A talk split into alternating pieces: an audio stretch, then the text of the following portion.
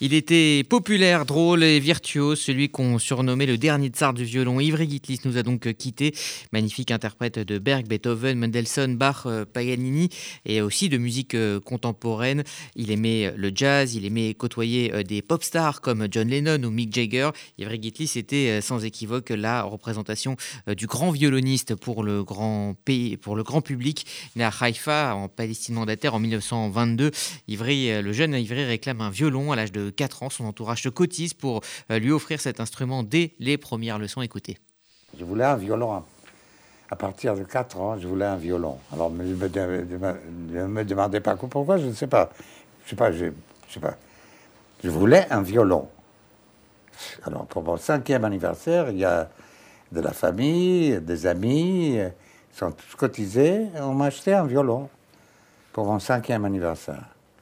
Et c'est à, 6 ans que j'ai commencé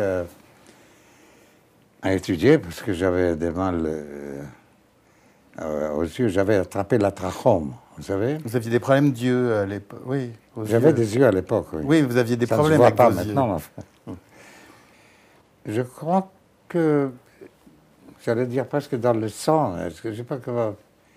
Regardez si vous pensez à toutes les populations de juifs de l'Est de l'Europe, en Russie, en Pologne, Qu'est-ce qu'il y avait d'autre il, y avait, il y avait la musique. Mon, mon grand-père, du, du, côté de ma mère, était Khazan.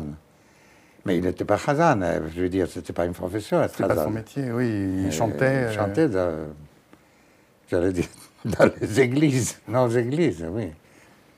Euh, ma mère chantait. Et, euh, et euh, c'est pas que mes parents me poussaient, je voulais un violon. Voilà, donc euh, Ivry Gitlis au euh, micro de l'Acadème et de Frédéric euh, Huttman pour rendre hommage à Ivry Gitlis, donc disparu à l'âge de 94 ans. Nous sommes en ligne avec Bruno Freitag, que vous connaissez bien sur RCJ. Bonjour Bruno. Bonjour Rudy.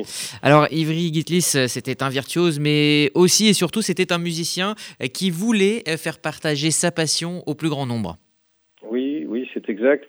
Euh, c'était un musicien probablement le plus grand virtuose euh, de son époque, hein, parmi les tout premiers, si ce n'est tout le premier. Mais moi, je dirais que c'est en montrant sa virtuosité, mais aussi son humour à la télévision et au cinéma, qu'il a contribué à populariser son instrument, le violon. Ce qui ne l'a pas empêché d'interpréter aussi la musique de grands compositeurs, euh, comme vous l'avez dit, hein, grands compositeurs contemporains comme Yanis Xenakis ou d'autres.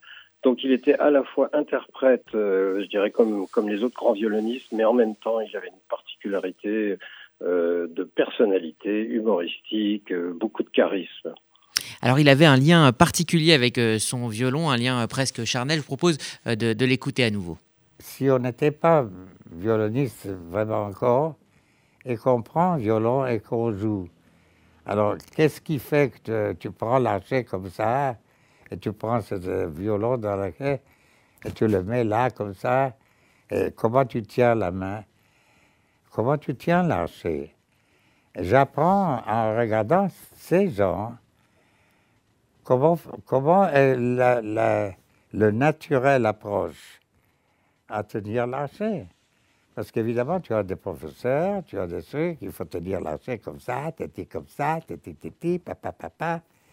Mais en fait, je ne sais pas, quand tu prends quelque chose dans la main, je te prends la main, je te prends la main. On ne m'a pas dit qu'il faut prendre ta main hein, comme ça, ou comme ci, ou C'était euh, Bruno Freitag, donc quelqu'un qui avait un, lien vraiment très particulier avec son instrument. Tout à fait, tout à fait. C'est vraiment dommage qu'il ait manqué de peu d'être centenaire, hein, puisqu'il est mort à l'âge de 98 ans. Euh, sa popularité se traduit aussi, par exemple, par le fait que une école, une école à Villiers, le Villiers au Bouin, près de Tours, qu'il a inaugurée, porte son nom. Il a réellement une popularité particulière parmi les, les violonistes virtuoses de son époque. Alors il a, vous l'avez dit, également été euh, comédien dans les années 70 euh, et 80. Je vous propose d'écouter ce qu'il disait au, à ce propos, à ce propos de, de, de jouer la comédie. J'aime, j'aime jouer. J'aime le, théâtre, j'aime le cinéma, et j'aime jouer comme acteur. Mais je trouve ça psychologiquement et psychothérapeutiquement une excellente chose. Je, j'enverrais tout le monde faire un peu de, de ça. Parce que de vivre une vie temporaire dans la vie qui est déjà temporaire, une autre vie, ça vous aide à comprendre la vie temporaire que vous avez. Que, dire sur euh, cette envie de jouer, ce, lien avec, euh, avec le cinéma qui est un, art complètement différent? Oui, c'est un art différent, mais justement, ce qui est remarquable chez Ivry Gitlis, c'est qu'il ait su concilier les deux. Euh, dans, sa, dans sa vie, où qu'il passe quand même le plus souvent à Paris, hein, c'était son lieu de résidence préféré, entre ses tournées, il a il a pas arrêté de passer euh, de la télé au cinéma et au concert et, et ainsi de suite. C'est assez unique en fait dans le monde des grands violonistes. Bruno Fretta, quel euh, souvenir vous garderez donc d'Ivry Gitlis et, et, et, de, de, de ces peut-être de ces 80 ans de, de musique? Alors moi, le souvenir que je garderai, ce serait peut-être un souvenir euh, personnel. C'est un jour de l'avoir vu euh, dans une rue euh, près de l'Odéon, assis sur quelques marches d'escalier, très tranquille.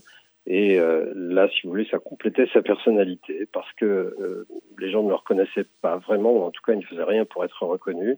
Et voilà, Ivry Gitlis était assis dans la rue, pensif, goûtant, goûtant Paris, si vous voulez. Et euh, donc euh, voilà, c'est le souvenir d'un homme à la fois humain, euh, tout en étant un grand humoriste, charismatique et un excellent interprète et un très grand virtuose. On va l'écouter quelques secondes. Bien sûr.